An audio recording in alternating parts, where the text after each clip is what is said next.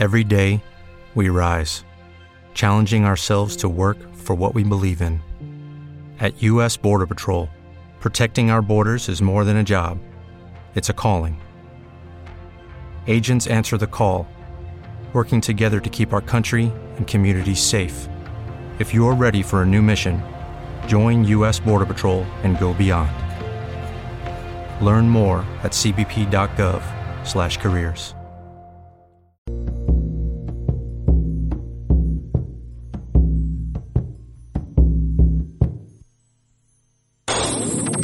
Onda Aragonesa 96.7 FM Zaragoza.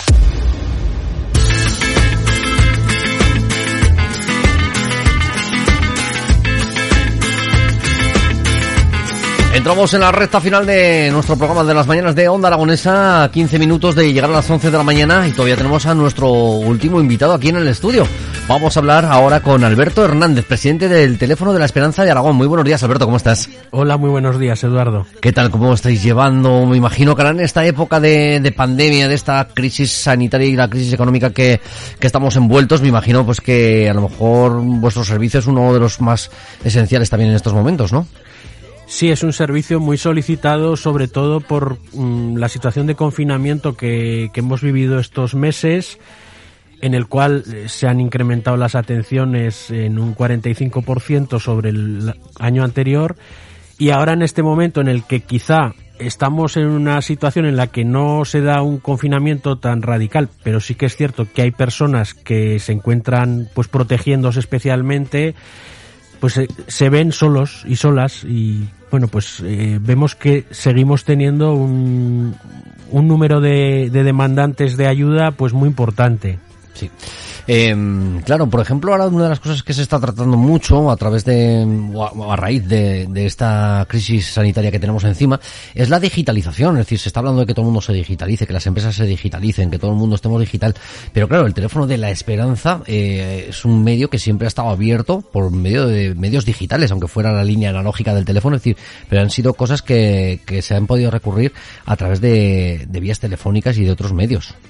Sí, efectivamente, hemos tenido siempre esa vía digital y hablamos en cierta manera en muchos aspectos del voluntariado como un voluntariado virtual, es decir, la persona atiende pero no hay una presencia en, en un primer momento con, con el, la persona que nos llama. Entonces esto sí que hemos visto que nos ha facilitado poder dar el servicio en, en esta primera atención que realizamos de urgencia y de crisis emocional de la persona, pues eh, de una forma completamente normal. Hemos tenido que hacer adaptaciones, evidentemente, durante el periodo de confinamiento de las atenciones presenciales, pero también se han podido atender vía telefónica previa solicitud de la persona que necesitaba ayuda de un psicólogo gratuito, de un trabajador o trabajadora social, un abogado u otros profesionales del área psicosocial.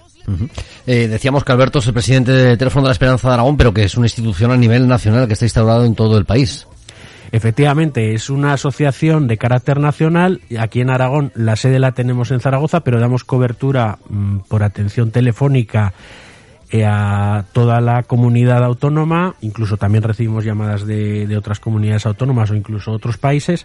Pero efectivamente, nuestra entidad sin ánimo de lucro, nuestra ONG, está ubicada, está localizada en 29 capitales de provincia de toda la geografía española y además hay dos líneas especiales de atención en crisis que abarcan a todo el territorio nacional. Bueno, la asociación Teléfono de la Esperanza, eh, qué es lo que hace. Es decir, que no solamente es la, la atención psicológica, que a lo mejor eh, podemos pensar todo el mundo en un momento determinado y digas, no, pues es que estoy pasando por una crisis, voy a hacer la llamada a ver si me pueden ayudar un poquito psicológicamente o, o por lo menos alguien con quien hablar y poderle contar mis problemas, porque eh, hablamos de que también actualmente se está hablando mucho de que hay mucha gente que está sola. Efectivamente, hay mucha gente que está sola y lo vemos en esta crisis, lo, lo hemos visto más que hemos tenido muchas peticiones de ayuda, por supuesto, de gente de todas las edades, pero eh, porque la soledad es un fenómeno que se puede producir en todas las edades. Pero hemos visto un especial sufrimiento y que se ha resentido en muchos aspectos la, la salud emocional de los mayores. Entonces, en este sentido, hemos querido estar especialmente presentes en, con este colectivo, eh, el cual pensamos que, que merece pues la misma atención y los mismos derechos que cualquier otro. Así es, así es, sobre todo esos mayores que, que se vean involucrados en que los familiares no puedan o, o no deban acercarse a, a, poderlos atender o por lo menos aunque solamente sea a tomarte un cafecillo con ellos, ¿no? Es decir, yo en mi caso, es decir, estuve dos meses y medio sin ver a mis padres, al margen de que ellos estén bien, pero jolín, esa parte emocional de que ellos no podían ver a su hijo, no podían ver a sus nietos, no podían estar con ellos, no, no estar todo el día en casa con el miedo, la pandemia, por, por la preocupación por las edades, eh, se tiene que hacer muy cuesta arriba, ¿verdad? Para las personas que están solas en casa. Sí, para las personas que están solas en casa y luego también para sus familiares, porque también hemos recibido muchas llamadas de padres de niños con las preocupaciones propias, porque tienen por un lado que proteger al, al hijo o hija, pero por otro lado pues eh, también deben